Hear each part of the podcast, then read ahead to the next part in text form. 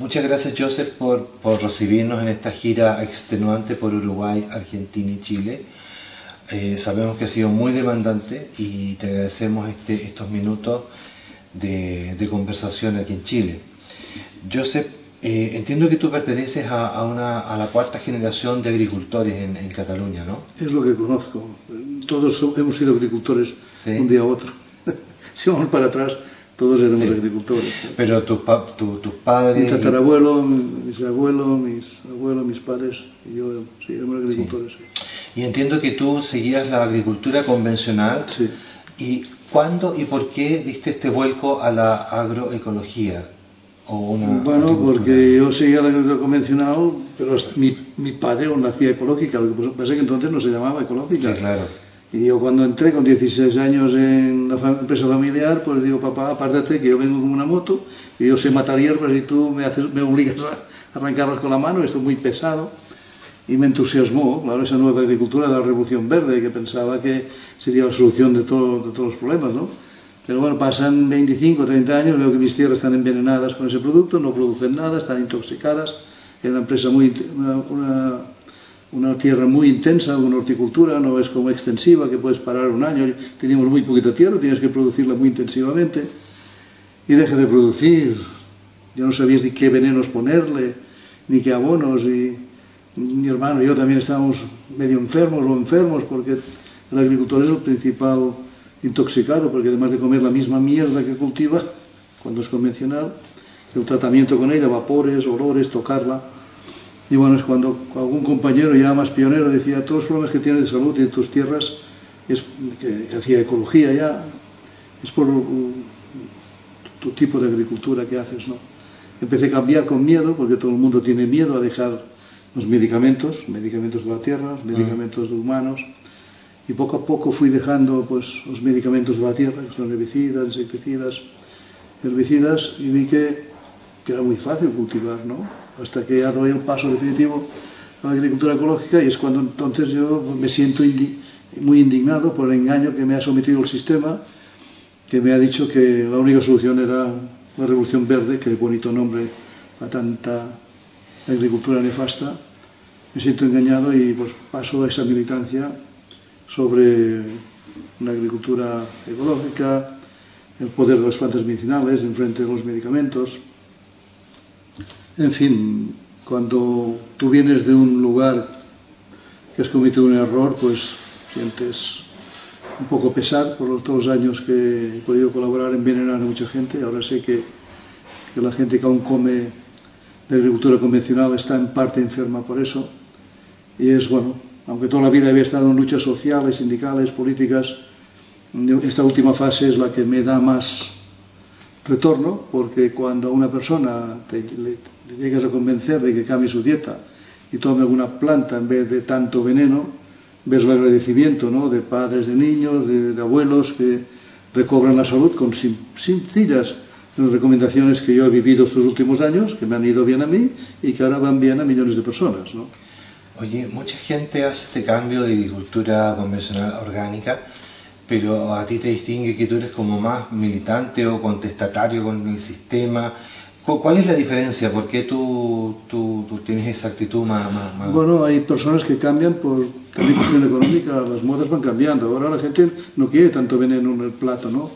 Y cambia por la agricultura ecológica porque es un medio más económico y más decente.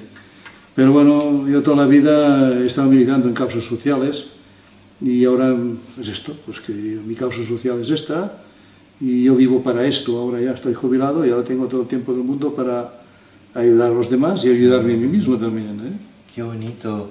¿Y es verdad que destruiste plantaciones de transgénicos o, eso es parte del mito urbano? Yo arranqué, cultivos transgénicos de multinacionales, eh, quemamos campos de, de, trigo transgénico, que era muy pionero allí en Cataluña, en un centro oficial.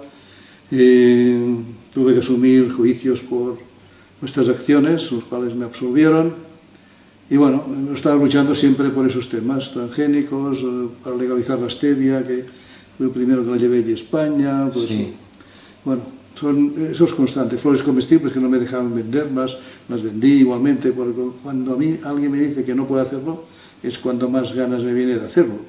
Y bueno, Es, cuando me provocan, entonces yo no paro.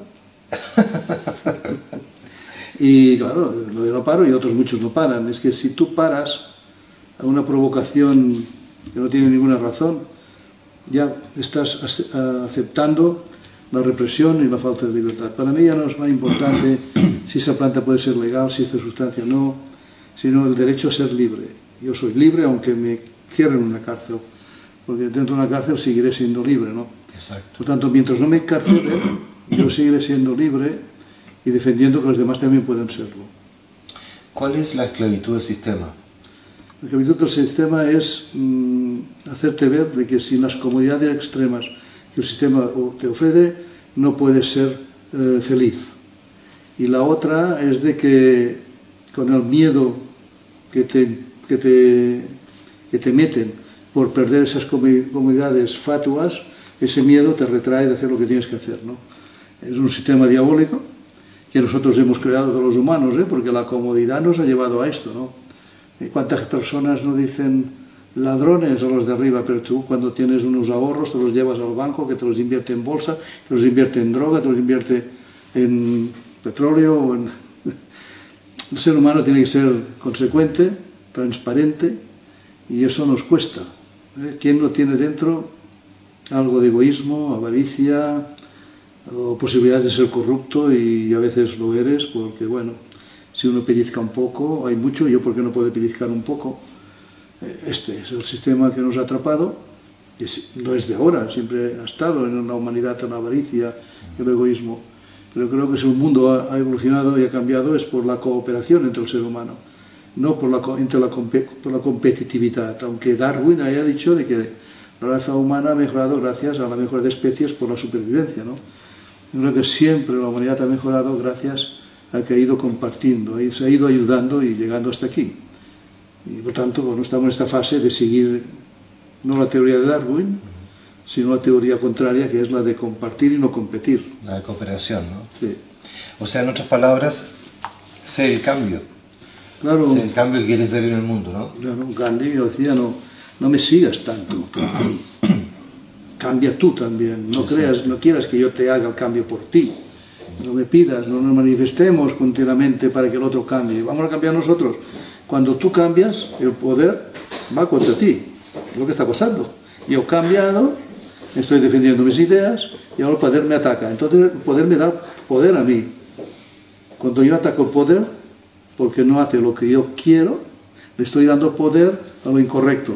Cuando tú haces lo que tú crees que es correcto y el poder no le va bien, cuando te ataca te da fuerza. A propósito del poder, comentábamos fuera de cámara que recientemente cerraron tus- tu, tu página de Facebook. ¿Qué nos puedes comentar de eso en relación al poder?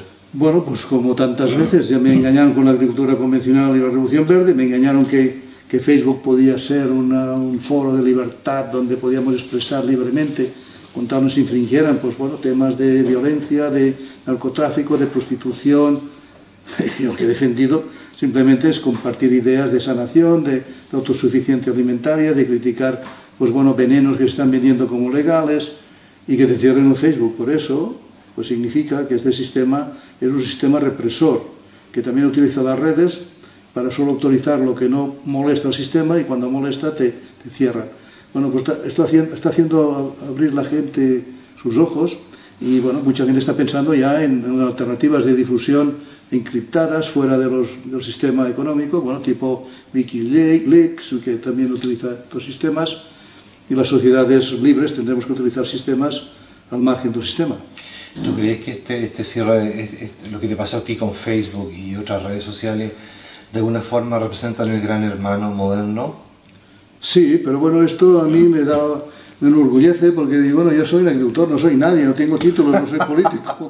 Y que Facebook, el periódico El País, La Sexta, todas las grandes emisoras del país eh, volquen toda su energía para combatir a un desgraciado como yo, significa que debo tener muy mucho poder, ¿no? ¿Poder con qué? ¿Con la palabra? Imaginar la palabra que puede hacer. ¿Pero qué tanto les molesta que, que- que tienen que cerrar Facebook? Bueno, la credibilidad de lo que pongo allí, ¿no? De criticar pues las vacunas excesivas, criticar los transgénicos, criticar pues bueno la, la, alimentación basura que hay en los supermercados, que tenemos que ser más autosuficientes, que tenemos que procurar por la agricultura ecológica tal como comen los reyes de España y los de Inglaterra y no el pobre, ¿eh? claro, eh, pincharles por todas partes por, para eh, poner en entredicho este sistema cínico de que los poderes políticos y económicos son los reyes del mambo y nosotros unos desgraciados. Pues no, nosotros también queremos ser reyes del mambo. Mis niños también quieren comer como las princesas de España. Mis nietos también. No quiero que enfermen por la basura que comen, que comían mis nietos y mis hijos y que no nunca han comido los reyes ni, los presidentes de gobierno, ni los ministros, ni los grandes poderes, ¿no? Bueno, pues por eso que, claro, la palabra puede molestar mucho cuando nos pones en entredicho realmente lo que están haciendo, porque los grandes medios de comunicación ya no se ponen contra el poder, y yo tampoco, simplemente digo lo que está ocurriendo, ¿no? Era, pues bueno, un notario de lo que estaba ocurriendo y esto les molestaba. Y cuando empiezas con un seguidor y acabas con 330.000, y esos 330.000 cuando publican una noticia, pues que es, que es extraordinaria porque puede ayudar a muchísimas personas, 330.000 seguidores pueden convertir en millones en todo el mundo, sobre todo de habla hispana, ¿no? Sí. Eso provocaba a veces terremotos. Yo me acuerdo de del vídeo que publiqué por el tema del ébola hace cuatro años, un agricultor que diga que el, que el ébola no se, no se contagia fácilmente cuando vino a España, sino que hay que tener tranquilidad, en esos buzos que de, protección que estáis, es para provocar temor a la ciudadanía. Con un producto como el MMS se cura el ébola en tres días, un millón de visitas en 15 días. Claro, esto pues escandalizó a todos los grandes periódicos, pues, pero era un agricultor y no tenía ninguna credibilidad, ¿verdad? No. Porque me tenían que hacer caso. Por tanto, porque estaba diciendo la verdad, que el MMS puede curar el ébola en tres días, cuando ellos decían que era incurable. Una mentira podrida, ¿no? Y bueno, yo no tenía miedo, pues hacía charlas con sanitarios que tenían miedo a atender a africanos de color porque todo el mundo tenía miedo que tuvieran el ébola, decía, no es contagioso. Lávate las manos con MMS y tómate un traguito y va a estar bien. Si has circulado un poco por Santiago, habrás visto que casi en cada esquina hay una farmacia. Mm. ¿Qué sensación te genera eso? Las farmacias de aquí a unos años van a ser expendedoras otra vez de lo que eran, de plantitas. Porque ya la farmacia es un fracaso, no sabe curar y la gente se ha dado cuenta. Y lo que sirve para curar lo están retirando del mercado. Por tanto, las farmacias se van a convertir en expendedoras de marihuana, en Uruguay, aquí también pronto, ¿no? O de otras plantas, porque no, no querrán dejar el negocio. Claro. Bueno, pues, vale, pues seguramente que se cambiarán los artículos que vendrán a la farmacia, porque ya no saben curar nada. En lo mejor de los casos cronifican, pero provoca mucho dolor, porque ya son la tercera causa de muerte, las farmacias, los médicos. ¿Tercera causa de muerte? El sistema médico, la tercera causa de, de muerte. Por lo tanto, esto que ya con las redes que aún no se han cerrado, está ocurriendo esto. Hay, hay desconfianza en un, un, sistema médico y farmacéutico. Claro que hay una parte ext extraordinaria del sistema médico, ¿no? De urgencias, diagnóstico, cirugías, la UBI, claro, esto es extraordinario, pero la farmacolización de la medicina ha sido un fracaso. Está cayendo, como está cayendo la agricultura industrial. ¿Quién va a comprar transgénicos? Los pobres que no tienen información. Pero la gente, la, la clase media ya está apartando los transgénicos, está apartando de la agricultura con venenos esas calabreras y de Monsanto y Bayer y Novartis, tres farmacéuticas que saben hacer venenos para envenenar los platos para luego crear clientes para ellos con medicamentos que no curen. O sea que es el diablo total. Sí, una vuelta viciosa completa. Y bueno, pues cuando la gente visualiza esto, pues quizás sí. Pues bueno, si tienes que comer, no puedes comer ecológico porque es muy caro, come menos de porquería, porque con menos que puedes comer, todos te, no te sobran los. Y, y, y, cuando ves a alguien que lo, lo, menciona con esa claridad, es peligroso porque los medios no lo mencionan. No... Los grandes medios no, pero ahora los grandes medios están cayendo también. No, sí. Nadie compra periódicos. Muy y buscan las redes otra información porque saben que les han engañado también los grandes medios. Sí, exactamente, sí. Claro, pues bueno, ahora está, se está moviendo todo. ¿eh? Sí. un nuevo sistema estamos creando entre todos. Y luego han inventado que, que aquellos que empiezan a decir cosas un poco más reales son el fake news. Son una noticia falsa, digamos. Sí, sí, sí. El fake news. Sí, sí, que en el fondo inventan que si tú dices todo eso es fake news. Claro, bueno, que lo hagan. La gente tiene, la, ¿cómo se llama? El, el libre raciocinio, ¿no? Y tiene que valorar. Y al final no, es, no somos tontos. Y al final sabes distinguir una noticia falsa de una eh, real. Pero para eso tienes que conectarte en ti mismo. La intuición los animales la tienen. Tienen instinto, no dicen los animales. instinto. Nosotros tendríamos que tener lo que tienen los animales, saber oler la noticia. Sí. Y nos enseñarán a olerla. Oye, Joseph, ¿y cuál es el, el sentido de, de- de hacer esta gira en el Cono Sur, en Uruguay, Argentina y Chile? Porque ¿Cuál es el idioma común nos es más fácil extender esas ideas, ¿no? Y bueno, pues hoy, eh, Luz de Revolución Argentina ya se ha constituido hace un par de años y, y bueno, pues desde Dulce Revolución Argentina hemos hecho Argentina, Uruguay y Chile. Tenemos que ir a Colombia, a México, donde hay otros compañeros, a Perú. eh, bueno, pues tenemos que ir, pero iremos cuando podremos, porque allí están haciendo un trabajo aunque nosotros no estemos porque hoy con las redes o transmitiendo por, por, por Facebook, hay por, por correo, por WhatsApp, la información, las webs que tenemos de Dulce Revolución, que solo son de transmisión de información, ya se están implantando. Pues estos días he visto cientos de personas que yo no te conocía solo por los vídeos, me he curado un cáncer, o me he curado mi diabetes, solo por- con, con las explicaciones que estamos distribuyendo. Explícanos qué es la Dulce Revolución. La Dulce Revolución es una asociación sin ánimo de lucro que preten- pretende no crecer en estructura, porque cuando creces en estructura, como las grandes ONGs, pues se venden al sistema porque tienen que mantener una estructura de, de funcionariados, de viajes, de historias, y esto si no es con dinero público, la gente no paga estas asociaciones. No, no hay organización, hay la idea, las redes se están extendiendo de forma horizontal y nunca saben dónde está un, foco de dulce revolución, que lo somos todos, y nos vamos conociendo por abajo, pero sin estructura. La estructura es lo que mata las ideas.